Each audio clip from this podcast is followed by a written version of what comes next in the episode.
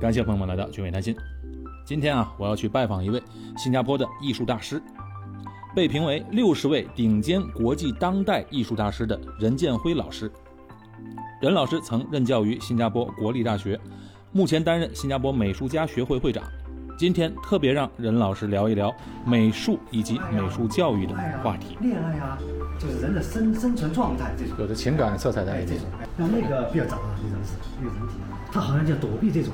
嗯。哎，其实躲避是什么？要不是这个这种高科技躲避，它躲避是一种呃，就是生存人的生存生存状态一种。它逃避，逃避到一个世外桃源，嗯，好像是没有竞争，哎，没有这些东西，没有这些高科技。哎，想回到那种那种啊状态中就想回到啊，就是。任老师，今天非常荣幸能够采访到您。哎呀，谢谢谢谢您。任老师是新加坡美术协会的会长，然后您也是早期来到新加坡，嗯，特别早期来的了，应该是。呃，九二年吧。一九九二年就来了新加坡，哇，太好。九一年来访问，呃，办画展。任老师是在毕业于清华大学美术学院哈，对，以前教授工艺美术学院。哎，对，以前叫中央工艺美术学院。嗯，师从于吴冠中大师啊。呃，是啊，非常呃有幸，就是呃，就是正好老师是吴冠中。他那时候年纪也挺大的了吧？对，那个时候好像就是六十二三岁吧。六十二三岁。哎，正其实正是他炉火纯青的时候。是。哎，那时候他精力非常好。但是那时候我们了解吴冠中的时候，已经是在后期了，可能，呃，两千年以后他好像比较出名。对，呃，他是典型的一个大器晚成，这么一这么一个 呃大大师，所以他可以说是这个美术界的泰斗了。在两千年开始，您就开始先后在全世界各地举办了您的画展。哎，是的。您觉得您的那个风格是跟吴冠中大师是比较接近的，是吧？呃，开始。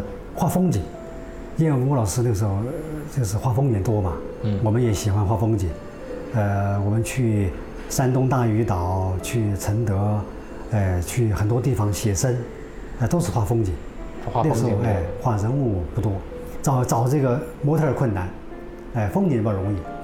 但那个时候主要学他的那个形式结构美，哎，风景其实更容易学到，但人物还还还还比较困难一点。那人物呢是组合比较多才行呢，你画个头像，画个半身像，哎，很难表达出来这种形式。所以呢，风景，呃，比较多。毕业之后，您就在北京留任了，留在北京工作。哎，对，呃，当时大学毕业之后就分配在北京出版社，哎，做美术编辑。嗯，哎，但是自己也能画点画。您当时还获过那个什么国务院的津贴是吧？那个时候主要是我，呃，画的画儿。呃，当时就是说还可以吧，呃，在在国内也是获了一些奖，呃，获一奖呢，后来就被评为这个什么，呃，北京市优秀青年知识分子。哇，您是一九九二年来新加坡，当时为什么来到新加坡呢？呃，是我的老师吴冠中在边这边办画展。啊，在吴冠中老师在新加坡办画展。对，那个时候最早他的小张的水彩画，在这边办水彩水彩展览，展览后来这个。呃，当然，我们也知道这个这个事情了。嗯。但后来这个，呃，给他办展览这些策展人们，哎，他就有意思问到吴老师啊，你有没有一些比较好的学生啊？哎，也画的不错的，哎，吴老师就就提到我了。嗯。哎，就是说，哎，可以看一看呐。哎，他们一看嘛，也挺喜欢的。那个时候画的就是以风景跟静物花卉为为为主要的。风景、静物和花卉。花卉，对。嗯。那种，然后那个。那个花卉是我们最不喜欢画的，可他说你你只有这样才可以有市场嘛。嗯。哎，刚开始一一个一个新人，一个学学校毕业的毕业生，哎，你要迎合这个市场，哎，这样才可以。那您当时最喜欢画什么？当时我们还是喜欢画人物。画人物。哎，画一些西藏啊那种啊，因为那个我在成都嘛出来，对，靠那边近。呃，大家那个时候其实画家那画画的，不管是住住了没住在那边，也喜欢画西藏的。那时候觉得有有点。有点什么分量啊？有点不同，好像是。对。哎，那种，就从来那个时候没想到卖过卖卖画儿，从来没有想到那种，就自己爱好喜欢就这么画。后来慢慢就接触到这个商业绘画了，嗯，哎，开始画这种。商业绘画是和纯美术有什么不同？商业绘画就是纯粹是按别人要求画的。啊，别人喜欢什么？哎，别人喜欢你画什么？哎，你自己呃，不喜欢那还不行呢，你要画出呃就是呃一定水准，但是呢呃要个大多数人这种接受，哎没那么怪，哎那种，呃说穿了就是比较甜呐，嗯，哎比较甜，但是甜呢我就知道甜跟熟在一块儿，甜熟美嘛，甜就是，但是就让人觉得好像是，哎好像是，呃就是为了钱一样，为了那种，哎有点就是不好意思，嗯，但他到后来慢慢慢慢觉得，呃还是很重要。就了解这个美术美美术市场，呃，当当然当时当时我那个时候我们画这个风景画哈，呃，因为受老师影响太多了，多多少少还是老师的影子还是有，嗯，就觉得到了后期啊，觉得很难走出来，其实不容易，要形成自己另外一种比较独特的风格，不容易。后来我就最后就痛下决心，我就不画这个，暂时不画风景画，哎，这些花卉，我就画人物。呃，当时当然，其实当时这边有好多收藏家收藏我的好多风景画，他们不大乐意，他们说你你就这样很好嘛，你就像吴老师的学生有什么关系呢？我也不怕嘛？他说，他们我们就冲着这个，哎，觉得也很好，哎，所以说，其实人物画吧，前面这那十年，就是基本上一张卖不了，哎，就是完全就按照自己喜欢怎么画，所以那个时候，其实你很强的风格也没有形成。其实现在我知道了，现在国内都大家都很明白，大学毕业后十年空窗期，就是探索摸索自己风格，这个是最要命的。这个其实探索下来之后吧，一多半都不画画了，改行。啊，一般般都不画画。嗯，因为生活所迫嘛，哎，要要什么结婚呐，买房子啊，是，甚至后面有孩子啊这些啊，对，很多实际的问题。越往后负担越多，越重越多，对呀。所以说大家都令人觉得遥遥无期呀，是画这个画儿，就就慢慢慢慢的越画越少，就放弃了就。所以搞纯艺术的是非常不简单的事情。哎，搞纯艺术是真的非常艰难。但您获了很多的大奖，我看都是您是在名列全世界，呃，六十位大的艺术家行列之内。那回呃是这样的，开始我收到这个通知哈，我觉得可能是假的，做广告。一直没理他们，他们一直发信过来。嗯，是哪里？是哪里发？是美国。美国纽约。美国纽约，它有一个国际艺术之旅一个杂志，哎，他在全球，就是他们有大概是有一批人，就是这个美国、意大利、加拿大三个国家策展人，嗯，策展团队，他们在网上到处找这些这些画家，大概找了就是五六千个这样的网站，网一个网站里面它有几十个画家嘛，就慢慢找。让他们就筛选出来六十个，哎，最后定下之后就通知这些人，不是自己去报名的，哎，完全的，对，您都不知道这个事情，不知道，不知道，后来已经到就最后期限了，最期限这样子，我儿子呢正好他在家里面，我说你打个电话问一下，他们都有电话，那边不断的发电邮过来，嗯，发了就是七八封电邮啊，就是你赶快把你的原图要发过去，嗯，他们要出画册了要，就是叫什么，呃，就是六十位当代。顶尖当代艺术大师，哎，叫这么一个题目。是，嗯，画家都是全世界哪里都有。哎，对，其中有几个，呃，华人还没有。华人就是您唯一唯一一位。对，唯一一个。哇，您后期创作了很多这个太空系列的画作。哎，对，这些画作还得了大奖。哎呀，谈不上。那这个画作是特看起来是特别新奇。我前些天还看到一个新加坡的一个艺术评论家，他说任老师的画是非常非常大气的。他说：“就给我推荐看您这一系列的画，今天也看到这些画的看到原图了。太空系列主要是我想，因为我们画普通这种写实的哈，比较太一般了，嗯，呃，没有什么新意，嗯。但如果你变抽抽象变形的话，别人看不懂。后来想个办法，就是说，呃，还是有点新的观念比较好一点。呃，当代绘画那个时候，已经到了已经是，呃，当时已经很强盛了，就是大概是。”零六年、零七年那时候，哎，那时候我我们在新加坡，但也会受到影响。哎，他那个时候当代绘画，尤其中国当代绘画，嗯，在全世界都会影响，哎，都有影响到。是。觉得就是，呃，觉得很很很特别吧。但是我我当然我不能像他们那样画了，呃，我就后来想到这个这个，呃，太空这个系列，嗯，我就想到这些人啊，呃，当通过观察，从我我我身边这些朋友们，我观察。呃，他们真的每天生活其实也很累的，嗯，觉得就是每个人出生之后都是同样的上小学、中学、大学，然后现在呃有些读研究生，然后工作，工作呢就不断的拼命努力挣钱，往上爬，都是这样子，一直到退休，他们觉得人生真是觉得非常，其实非常累。非常累，而且很枯燥。是，哎，他们经常跟我聊天，就说他们真是觉得很无聊啊，觉得，呃，当然有些人呢，呃，他会喝酒，晚上，哎，看电影会调剂一下，哎，还是可以。不，有些他工作真的很累，他礼拜六、礼拜天的加班，嗯，就是他说真是没办法，哎，就是都逃脱不了。后来通过这个我就发现了，我就想象嘛，他们要去哪里呢？他们是他他们的这个思想嘛，思想就是要想逃避这个呃整个这个呃社会现状，哎这种生生活方式，他们逃到一个世外桃源，一个乌托邦，好像像像宇宙一样，到了宇宙外太空一样。那个时候就是没有竞争，哎也没有压力，也不用看谁的颜色往上爬，就说好像是无忧无虑，是呃这么生活。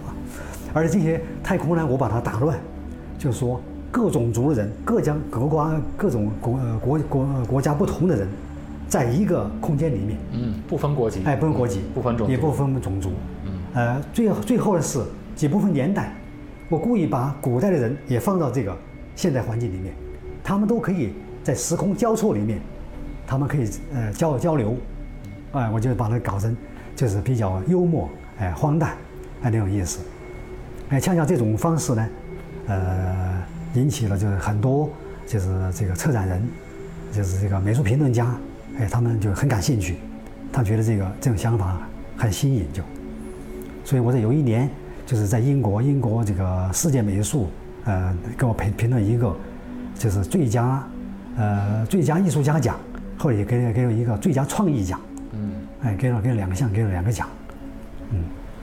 真的，因为有很多收藏家还是特别慕名而来收藏你这些画作，对呀、这些收藏家算是知音呐、嗯，呃，但是是很少很少一些这样的人。他在新加，其实，在新加坡它也是一个美术的一个汇集之地吧？这边是不是有很多人在收藏画作？新加坡哎，收藏画其实多，但他们买的这种风景画比较多，也是风景画比较多。哎，比较小张的，像这种大的，他们说他们很难挂，嗯哎，也没那么大地方来挂这些。是，嗯，是。任老师同时也是一个美术教育家了，因为教了很多个上百上百个学生了，已经教出来。当然，我现在很幸运啊，我找到您，能够把我的儿子也拜到您的名下来学习美术。就是很多人家长会有这个疑虑，我的小孩子可能很有这方面的天分，但是将来孩子是不是应该从事这个纯美术行业，还是应该把这个只作为一个基础而转到别的行业当中？对你问的很好这个问题，其实这是很多家长都这么想在。呃，其实鲁迅在去世之前讲过，讲了七条，其实有一条是不要自己孩子学美术。啊，是吗？对鲁迅讲的，哎讲过讲的不要孩子学美术。哎，对，吴冠中也讲，不要自己孩子学美术。你看吴冠中的孩子，三个孩子没有一个画画的，为什么呢？太艰难，太苦了。嗯，哎，真的是不容易。呃，要成功的话也是个偶然，其实。特别是这些好多学生没有得到大师的这种点拨哈，基本上可能性很小。但我不是泼冷水啊。嗯。哎，吴冠中他讲了也有一个情况例外，他说打击他超过三次以上，就是坚决不让他画画，嗯或者他偷偷还要画，他完全就是不能够，呃，就是自己控制自己。那这个情况下，行，就全全部就来好好支持他画，就是不要再打再再打击他了，就，嗯，全家就是最大的支持力。因为这样的人才，也太难得了，哎，这才能来来这样的人才。而且他有有非常大的毅力去学习。哎，对，这个就是说，呃，让他学纯美术可以。嗯，呃，当然我我这学生哈，除了有几几个非常特别的，我也很惊讶。他在画画的时候，他父母过来就讲，他我的孩子这一辈子就是画画，就搞这个创作专业。哎呀，我说你要考虑一下将来他的生存嘛。他这也没问题，这个我们给他包了。家庭条件非常不错的，哎，这样不错，优越的家庭。啊！我听到会很惊讶。不过这孩子后边真的很优秀，嗯，非常棒。现在去了英国，现在去了，哎，有一去美国，专门学美术。哎，对，有好几个，非常好。我的我的建议是什么？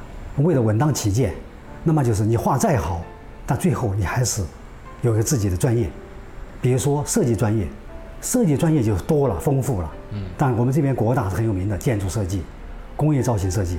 哎，过去我在那边教教的时候，就是这两个专业，呃，最多。但这些孩子们都有天赋，其实大多数都喜欢画画，但他们就因为为了生存嘛，他们要学设计。嗯。工业造型设计画画画的更多，呃，小的是这个手机造型啊，呃，什么打火机造型啊。甚至钢笔造型，嗯，还有酒杯造型、酒瓶造型。对，工业设计就是，哎，小到手机，大到飞机都可以。哎，飞机，哎，轮船都造型都可以，哎，都可以设计。对，哎，对他有这个呃职业呢，他可以有个正式工作，业余画画。那么业余，我刚才说，你看好几个学生，原来过去，呃，就是国大毕业，呃，他们就是自己喜欢画，嗯，哎，每个礼拜他们还跑来我这里学，哎，慢慢慢慢下去之后，越画越好。结果他在国际上也获奖了，哎，他自己想成为专业画家，不过我要说，新加坡成专业画家很难。你要成专业画家，你就画商品画，他们不愿意画商品画，没有商品画。哎，没有商，他们不愿意画，他说画那个画就浪费生命，没意思。他们创作就是自己最喜欢的东西，嗯，最喜欢的东西，他有学术高度，他可以获奖，是，但是他很难卖，你觉得太怪了，就这个问题。那么我你还得我说你还得工作，你有工作养你这个画。这个这样子，这个关于艺术呢，刚才和您探讨了，对，就是你看小孩啊，有的时候学这个美术的，现在的很多的老师为了吸引孩子嘛，就给你上来就画点颜色，嗯，画卡通人物。其实现在外面的很多商业的这种美术班，大概都是走的这种套路，嗯，然后你每天拿回来，家长都有惊喜，哇，画的这么漂亮，他可能按照一个模板或者一种格式去画，嗯。这种是不是对孩子的一个成长，这画画功底的成长是很不利的呢？对这个画画哈，呃，它是分两种，一种是正统的学绘画，嗯，那么就是按学院派的这个路线走，但最小在，比如说小五之前可以涂鸦、画卡通，随便画，随便画，小孩在地上随便就是拿到什么那些纸趴在地上画，那个用那个慢盖儿、颜色笔呀、水彩啊都可以玩大，嗯，哎。呃，当然有些孩子有天赋，能看得出来。但这个时候哈，慢慢慢，他大一点之后，就不要画这种了。他可以画，但让他学素描开始，学正统的，让他画几何呀，几何画的好了之后，然后画静物啊，静物画的好之后，然后画油画静物，哎，画风景油画开始这种，哎，尽量不要呃去消遣。但我说了另外一种就是消遣，嗯，就是呃画着玩儿。今天呃教他画一朵花。哎，上了颜色，拿回家很高兴，家说：“哎，不错，画的花。”明天呢，画一只鸟，哎，下一次呢又画了一条鱼，哎，是什么？甚至好多地方他为了赚钱，他做一个配套，一个假期多少钱？那学到什么什么东西？哎，一套东西，那个就会把孩子耽误了。嗯，他没有学真正的造型，他也不懂什么叫透视，呃，什么叫构图，哎，什么叫光线，他都不知道这些，就照到别人那个画，哎，甚至大人也是这样。大人也是，哎，你喜欢什么照片？行，你找张照片来，然后油画找了临摹，哎，你颜色配不出来，老师教你配，哎，什么黄加点红，哎，加点什么蓝，什么颜色，然后慢慢往上画，就照猫画虎，当然画多少年也画的不错，哎，越画越像照片，哦，哎，就是这种，他就觉得成功了就，嗯，其实把他害死了，他完全没有任何基本功，他画像照片一样，那么还不如拍张照片算了，你画照片什么意思呢？就是没有任任何个性，也谈不上绘画语言，根本就没有任何风格。那么画了八年十年，他发现了不对头了，可是已经太晚了。太空上面忽然看到有有这个很古老的蒸汽火车头还在这样废弃的这边，啊，这些人呢是故意就是没有让他穿衣服，不知道是哪一个国家的，哎，也不知道是哪一个民族，呃，不知道，反正就是算是人类吧。嗯，摸火在上面去了。是是是。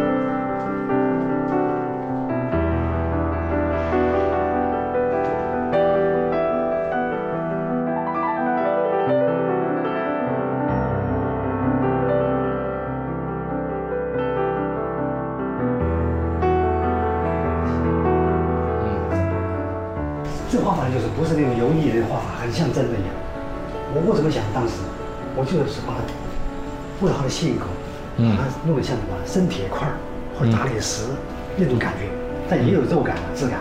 是在里面，就它的坚硬的那个性格那那方面，画了十张以后，画师啊，哎哇，从这个最小的时候，哎那张开始，像这一幅画，您得创作时间得多长时间？这个画大概是半个来月吧，半个来月。七号开始。其实有一部分画家，呃，他没有从最基本开始学的，他是学一部一部分基本功，他觉得这个下面太简单，他不要学，反而他还不到位，他还是不行，没有从头开始学一个系统这么阶梯上来的，哎，没有那些扎实，所以基本功一定要完善。是，但是现在有一种观点，就是你看，有的孩子们直接有很有创意，他往往忽略这些基本功的话，他直接画一些呃油画或者什么的，但是画的也很好。也有的就是青少年或者年轻很年轻开画展，那现在你看也有是很多这个很多老师讲啊，说一些美术的画展，我们也是看不懂，普通的观众也是看不懂，嗯，看不懂的大家都是觉得好，无从比较。对，这是个问题。就说好多有些小孩真的很有天赋，哎，他画的画有得卖，呃，在这边有几个画家就这样的，哇，家长做他的经纪人嘛，哎，来给他做展览，哎，这卖的不错，呃，就是画的还很有味道，比如说画了一些大的水墨画，画那个猫啊，画的东西啊，哎，画的真是不错，一看，但是时间长了，岁数大了，慢慢慢慢就开始不行了，就退化了，因为他儿童那个天真哈、他一段时间没有，他慢慢过了十七八岁，就越来越少。人家说你是一个正常的大人呐、你要开始有点，哎，正常的这种这种画法，这种，但不要你这种画了，包括你画抽象也好，画变形也好，但是你要懂前面的怎么过来的。嗯，哎，你看毕加索十三岁，他说他自己画的像拉斐尔的样子就能够，拉斐尔画写实多漂亮啊，他十三岁做到了就，他说后面啊，以后他说我这一生中都在学小孩子画画。嗯看来这小孩子画的画好像跟毕加索哎很相近，差不多一样，其实他有很大差别。嗯，那个是走进去走出来创造性的东西。哎走进去走出来，对，小孩子是在外围都没进去，就靠自己的这种天赋在玩它。嗯，所以他没有理论，也没有系统，也没有风格，走不下去。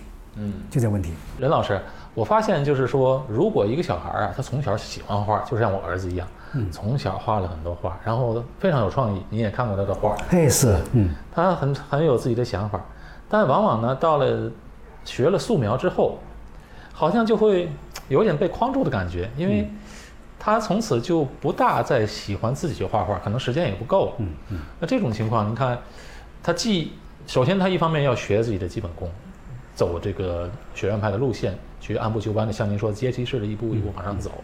可是最可是画这些的同时呢，也多多少少会限制他这个创意了。您说这个问题应该怎么解决？对，你问的非常重要这个事情，这就是好多画家，包括大学毕业的专业画家，也在问题。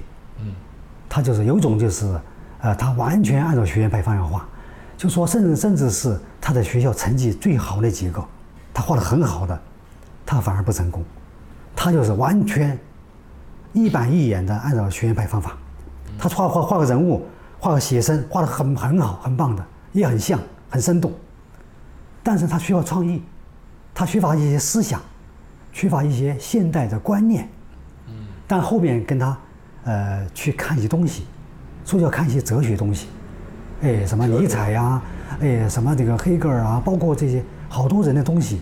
过去尼尔那黑格尔是早期的，后面是尼采的这这对这些呃这人的哲学东西，呃，包括老弗洛伊德的，就是这个弗洛伊德画画这个他的爷爷，那个那东西都要看，他会记上的。他慢慢的，他学完之后，他就会考虑我要怎么画，我要怎么创作，我要怎么才才能够有自己的绘画语言跟风格，他会去想的。呃，当然有些人功力非常好，他就不想，他我就保持这种，不过这个也是周边人都会赞扬他画得很好，可能画得很好是只是这些朋友们嘛，但不认识人呢不认识，他们觉得还不行，你没有独特绘画语言不可以。当然还有一个个性很强的，他学完素描，学完颜色之后，他有这功力了，他想自己过去画东西，他又会街上拿过来画，嗯哎，他就更更不一样了，这发挥。嗯那个会那个时候他会很可能会，呃，把他真正的创作思想是引爆出来。嗯，哎，他一想过过去我没想到啊，那是功力不够嘛，没想那么多。现在他有这个想法了，他再把它夸大，哎，就就就更好就。但还有一种是什么？就是不怎么学功力的，一直画这个儿童画，慢慢的画到就是呃长大。到这边我也会举个例子，呃，曾经我们一个大学教授，呃，他是教美术的，他的孩子超级天才啊，跳那天赋，他画的儿童画真的很漂亮，像大师画的画一样，颜色也很好。那么在国际上不断的获奖，那个时候中国还没怎么开放，就引起国际上关注，说这个人真的不简单。但他画的儿童画呀，儿童方面的东西，除了给他单独出的画册也很大本很厚，哎，他家里面也感到非常的光荣，觉得。但他到了到了开考大学的时候，他连考三年考不上去。那问题来了，高三怎么办？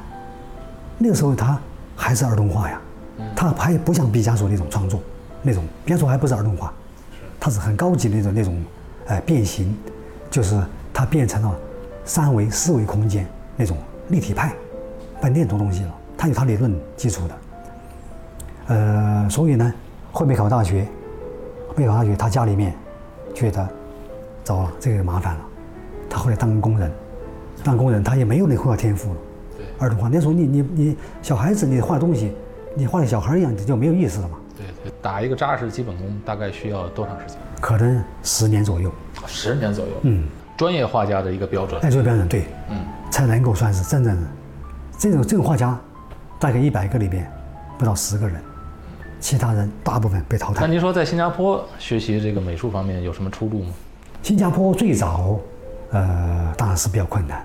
所以家长家长都不让自己孩子，很少让孩子搞唱歌呀、画画呀，都说认为没有出息。是，呃，但现在现在好多了。现在，现在因为呃政府也也也鼓励也支持搞艺术，扶持的哎扶持这个哎，甚至他还有有些做展览，呃你可以申请这个国家艺术理事会还有这些赞助赞助金，哎他还有就是这些。